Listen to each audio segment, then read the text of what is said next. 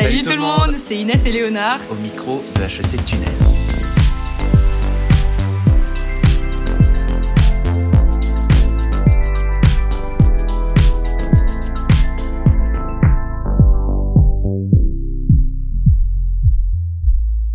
According to a report by the Food and Agriculture Organization of the United Nations, or the FAO, the global food system is responsible for around 30% of total greenhouse gas emissions. But changing people's behaviors towards more sustainable food habits can be challenging as it involves addressing deeply ingrained habits and preferences related to food consumption. But it is a challenge that Professor Lovo has decided to take on. Professor Lovo has been an HEC finance professor for many years now and has recently tackled in his research the topic of food and sustainability. How can we change people's, especially students' behavior when it comes to food consumption? And what better location to test it out than the HEC canteen, when you can easily access data on the students' consumption habits? And his experiment was divided in two phases. So the first phase started in October 2022, and the goal was basically to inform students, so only inform them with little signs at the canteen of how much carbon emissions the meal they were choosing had taken. The second phase of the experiment ran for a few weeks from March to May 2023. The idea was now to install a bonus malus pricing system. So basically, the idea was that if you if your meal uh, took more than three kilogram of carbon e- emissions to be made, then you'd have to pay a malus. But on the other hand, if it took less than three kilograms um, of carbon emissions to be made, then you'd pay less than the usual price. A win win system, one could think. A win for the planet and a win for our wallets. But some students thought otherwise. A few weeks ago, a Facebook post got, got over 200 likes and dozens of comments criticizing the experiment, calling it paternalizing or socially discriminating. Hi, Professor Lovo. How are you doing today? Hi, Leo. Hi, Ines. I'm good. How are you? Doing good, doing good. Thank you for. Very good. Thank you for being among us today. And thank you for inviting me. So, firstly, we would like to ask you how did you get the idea to launch such an experiment here at HEC? Yes, so I'm an economist and I'm convinced economics can help to find solutions to slow down global warming. And reducing human CO2 emissions is key. I think that given the urgency to slow down global warming, we cannot just keep the same old habits and wait for a green technology to become available and affordable to solve the problem. For this reason, I think it is time for us, the people, you, me, everyone, to start taking into account the collective effects that our daily actions have on the planet. In other words, it is necessary and urgent that we do modify our way of living, that is, mainly how we travel, what we eat, and what and how we consume in general. Now, the textbook solution that economists offers to reduce CO2 emissions are of two types. Regulation, for example, we ban banning polluting cars, and taxation. Typical example is, is the carbon tax. But maybe there is another strategy that can help that is information. Maybe the reason why we keep having the same old habits is that we are not aware of the carbon foot- footprint of our choices. Or maybe not. Maybe informing people about the carbon footprint of their action is not enough to produce a significant change. And what one needs are monetary incentives and disincentives. So, as an economist, I had these two questions. First, if we were giving clear and reliable information about the carbon footprint of each of our consumption choice to people, would this change our behavior? Second, if you could change the prices of goods so that they better reflect carbon footprint, what will be the minimum necessary change in prices to induce a significant reduction of our CO2 emissions. So a little more than one year ago, I was discussing with my colleagues, uh, Augustin Landier in finance, Brian Hill in economics, and Marieke Huysentruyt from strategy department. And we came to the conclusion that only a controlled field experiment could could answer these questions. And then we had this intuition that running the experiment at HEC restaurant would have been an ideal setting. So you talked about regulation, taxation, and now information. But my question now is why the HEC restaurant? Well, mainly for two reasons. First, as you said, food represents about one third of human caused CO2 emissions, and not all food has the same carbon footprint. So our dietary choice do have an impact on total human CO2 emissions. This is why we want to do this in a restaurant. Why at HEC? Well, the reason is that at HEC restaurant, a field experiment there is ideal because the canteen has relatively stable population of clients. So we can really scientifically measure how people react to CO2 information and to CO2 pricing. So this is why I decided to try this experiment. And since last October, I'm working with uh, Yuri Hanzuk to implement the project, this experiment. So the first thing I had to do was to get people on board. So I have to meet the people who were key for my experiment. First, so I talked to Jafar Usad, Usada, who is the boss at the HEC restaurant, to the people, Yanis Bonan, to know whether a dataset with people choices at the restaurant was available. I met with employees representatives. I met with the students representative, and of course I met with Eloïc Peyrache. What was nice is that at all levels, after explaining the details of the experiment, people at HEC have always been supportive, if not enthusiastic. So let me just take this opportunity to thank all of these people. Now, onto the experiment itself. Uh, why divide the experiment in two phases? Actually, there are the experiment involves more than two phases and concern not only the students but everyone who has lunch at the GC restaurant, so employees as well. So the first phase was at the beginning of the academic year. It was the initial benchmark phase. We collected in a completely anonymized way the food choice people made at HEC self-service and at that time the prices were the usual prices and no CO2 information was displayed. So this was necessary to have a starting benchmark to understand how people behave normally. Then came the second phase, that is from November 22nd. It was the information phase. At the restaurant, we posted for each main dish information about the carbon footprint as well as the letter grade from A plus to F, A plus being the lowest CO2 footprint and F being the highest one. The information concerned the CO2 emission that resulted from the production, the transportation, the transformation that are necessary to offer the dish at the restaurant at HEC. We got information just by looking at the ADEME, webs- ADEME website agribalyse.ademe.fr. There you can just type in the name of a most common dishes and you get the corresponding CO2 footprint. Now, we could compare what people choose at HEC, at restaurant in the in this information phase with what the same exact people chose during the initial benchmarking phase. In this way, we could measure the impact of merely informing people about the CO2 footprint of what they eat. The third phase involved the change in prices. During four weeks, as you said, we put play in place a bonus malus system that reduced the price of low CO2 dishes and increased the price of carbon intensive dishes. Okay, super interesting. And um, yeah, so to, to be honest, I think the information phase you talked about um, was very interesting, but I don't think was as noticed as the uh, the other pricing phase, I'd say. And uh, I was wondering, could you maybe explain how it works? Um, for example, how did you come up with the prices on the Big Chef menu? Because that was very much of a concern for students.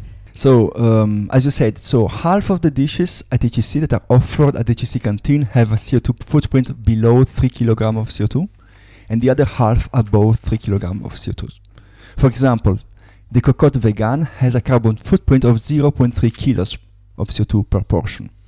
The cheeseburger has a carbon footprint of 10.4 kilos of CO2 per portion. That is 34 times bigger than the Cocotte Vegan. So just to give you an idea, each time you have the Big Chef menu, you are having for one lunch the carbon footprint that your vegan friends has during more than one month. Now, Let's talk to, about prices. Normally, meaning without the bonus malus system, students spend 5 euros for the cocotte vegan and 3.7 euros for the cheeseburger. The bonus malus system decreases the price of all dishes whose carbon is below 3 kilos and increase the one of dishes whose carbon footprint is above 3 kilos. And the change in price is proportional to this footprints. Again, the week we set the value of 1 kilo of CO2 to 50 cents, people spend 3.65 instead of 5 euros for the cocotte vegan, and 6.6 euros instead of 3.7 for the cheeseburger.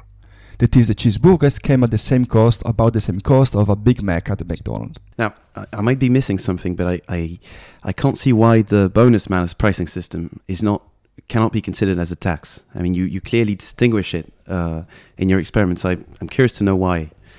Well, it is actually not a tax. Let me give you two good reasons for seeing why it is not.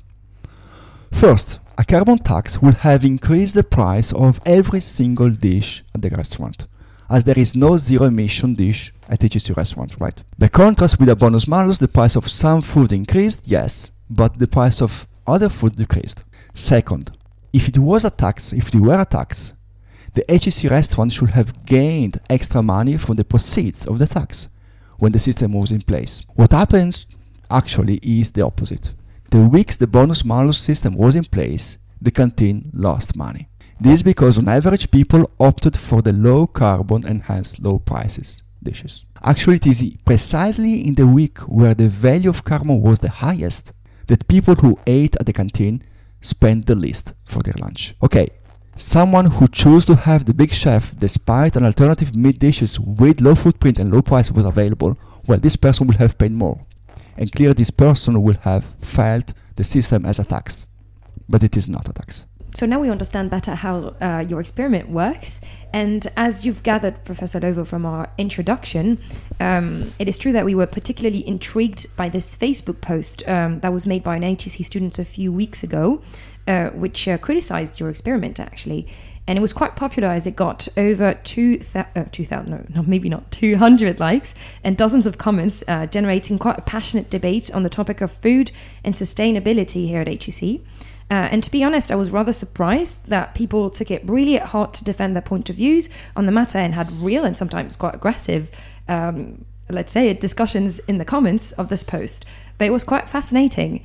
And if that's okay with you, Professor Lovo, we would like to give you the opportunity to respond to this, uh, these criticisms that we've extracted from this Facebook post, post sorry, in its comments. So, first, students complained about some communication issues um, surrounding this experiment at the canteen. Um, I think they felt as if they had not been consulted and that this experiment was kind of being imposed on them. What do you have to respond to that? First, I'm very, very happy that the experiment has created a debate, and I will be happy to discuss with the students who want to. I'd also like to underline that before changing the prices, I met with a Grande École, an MBA student representative, and presented in detail the experiments. Also, the week before the change in prices, an email was sent to all students and staff to inform about the bonus malus system that we were about to put in place. We used the student life account as we know that it is the most who had the most chance of being read by most of the students. So actually students were informed and were consulted via the representative. Finally, I'd like to clarify that this is a scientific experiment whose result will be publicly available and as far as I know, there is no decision that has been taken on on what will happen at HEC canteen in the long run. I think that's I think that point is very clear.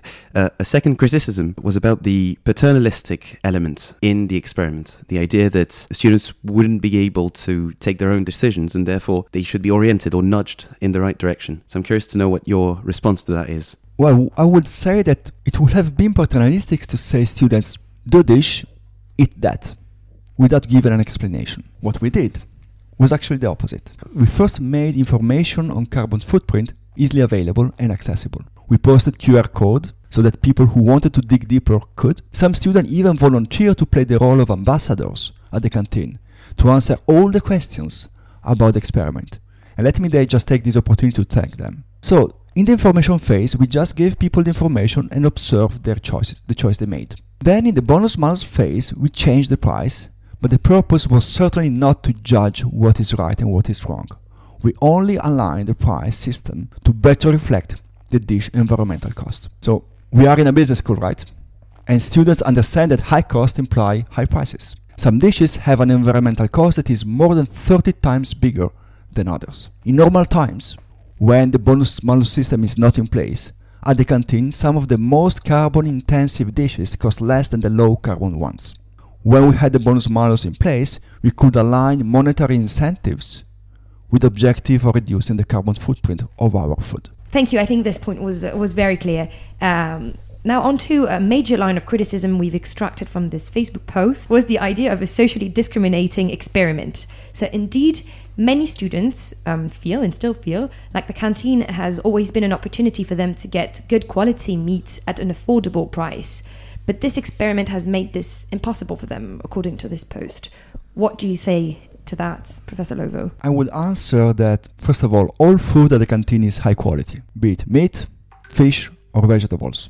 The bonus malus made one of the good quality meat, yes, such as lamb and red meat, more expensive, right? However, it also made good quality meat, such as chicken and pork, more affordable than usual. When the bonus malus was in place, having lunch and eating proteins became more affordable. The proof is that on average, people spend less for their lunch when the bonus malus was, system was in place than when it was not. So these are facts that show that if anything, the experiment was socially inclusive and not socially discriminating. I think moving on to the final uh, line of criticism, uh, which could have been one of our first questions, why focus on food instead of other sectors which might have been relevant to the uh, way of life of students at HEC? As I said, and as you said, food represents about one third of human emissions. So food is actually very, very relevant. And moreover, it is one of the few effective dimensions for which we as an individual can make choice. Of course, we cannot solve the problem just reducing carbon intensive food, right? Traveling is also relevant and we should also change the way we travel. But tackling, tackling one dimension does not exclude tackling the other. Another important point I would like to, to make. We often blame the industry for emitting CO2. And it is true that they emit megatons of CO2. But they do not emit for the sake of it, right? They emit to produce and deliver the very products and services that you and me, the people in general, purchase. The industry will continue emitting as long as there is clients that are the buy regardless of the mission necessary to produce. So today, providing information about the footprint of our consumption is the first step to enable people to act and choose based on their preferences and their values. Moving on just to a, a conclusion question, um, I was wondering, do you have any recommendations in terms of food habits and consumption to give to uh, the students listening to us? No, I don't. So, especially not now. That is, you have the information. The information is there, so you can look at the letter grades. You can do behave as you feel fit to your values and to your taste in terms of food. Do whatever you think is best for you. Just now you have an, one extra dimension of information you can use to choose. You can choose to ignore, you can choose to use it, but I have no. I don't want to patronize anybody.